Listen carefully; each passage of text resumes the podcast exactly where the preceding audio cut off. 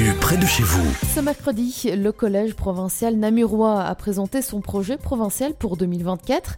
Et bonne nouvelle, il est à l'équilibre, comme l'explique Jean-Marc Van Espen, le député président, au micro de Victor Cassagrande. Bon, on a connu une législature 2018-2024 avec des tas de choses qui nous ont totalement perturbés. Il n'y a pas que l'intervention dans les zones de secours, le Covid, mais tout le monde a été perturbé par le Covid, mais aussi la guerre en Ukraine et ses impacts sur le prix de l'énergie, l'inflation, etc. On a pu faire face à tout ça et on termine le dernier budget de la législature avec une situation qui est très saine et ça, quelque part, c'est une grande fierté des membres de ce collège de pouvoir présenter un budget 2024 avec beaucoup d'ambition, euh, mais c'est quand même quelque part un exercice assez difficile d'avoir des recettes et puis de les allouer le mieux possible dans nos euh, différents métiers. Un budget à l'équilibre donc, avec toute une série de priorités sur la province. Elles sont détaillées par Jean-Marc Van Espen. On l'écoute. Alors, on a bien entendu un programme euh, en matière culturelle, en matière de, de santé, d'accompagnement de la personne. Tout ça, c'est fort important. Il y a beaucoup de projets qui concernent euh, l'enseignement et la formation. C'est vrai qu'on euh, a à peu près 10 000 personnes qui fréquentent l'enseignement provincial par an.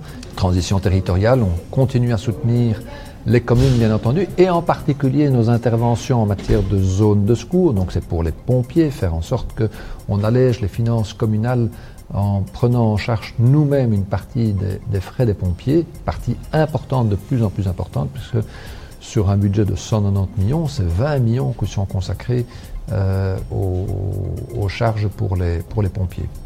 À noter que ce budget doit encore passer par le contrôle de la Cour des comptes, être discuté en commission du Conseil, ensuite être voté en Assemblée le 24 novembre, puis passer le cap de la tutelle.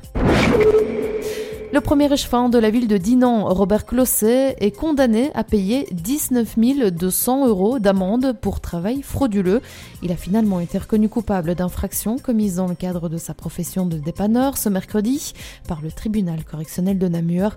Quatre personnes observées au travail entre 2019 et 2021 pour le compte de l'entrepreneur ne faisaient pas l'objet de déclaration immédiate à l'emploi. L'une d'entre elles a d'ailleurs été prise sur le fait alors qu'elle bénéficiait du chômage pour cause de force majeure. Elle a perçu dans ce cadre plus de 19 000 euros entre mars 2020 et avril 2021. Un intérimaire a également travaillé à plusieurs reprises pour Robert Closset qui a d'ailleurs réfuté toutes les préventions lors de l'audience du 27 septembre dernier. Et enfin, on termine avec un mot de sport et du cyclisme. Bastogne accueillera le départ d'une étape du Tour de France féminin 2024. Il s'agit de la cinquième étape qui se déroulera le 15 août prochain. Longue de 122 km, plusieurs difficultés seront au programme, dont 5 belles côtes. Un joli coup de pub pour la Note City et toute la province de Luxembourg, puisque cette épreuve est de plus en plus médiatisée. Elle est d'ailleurs diffusée en direct sur les plus grandes chaînes sportives. Du côté de la ville, on s'attend donc à des retombées positives sur le commerce et le tourisme. Et enfin, sport moteur, le Royal Automobile Club de Spa, organisateur de la Boucle à Bastogne, a tenu ce mercredi 25 octobre sa première conférence de presse en vue de l'édition 2024. L'occasion aussi d'annoncer quelques nouveautés. Le millésime 2024 de Legend Book La Bastogne va connaître une évolution importante et totalement inédite. Désormais, il sera possible de ne prendre part qu'à la première journée de l'épreuve, soit l'étape de samedi. D'un point de vue pratique, également à la demande des concurrents, il n'y aura plus que deux endroits distincts, un pour le stickage et l'administratif, l'autre pour le technique. Quant au briefing, il sera désormais proposé sous forme de vidéo afin d'éviter que tout le monde court dans tous les sens le vendredi après-midi dans la foulée des reconnaissances. Et pour rappel, les engagements pour cette édition 2024 seront ouverts à partir du 1er novembre prochain. L'information régionale en radio. C'est sur Must FM.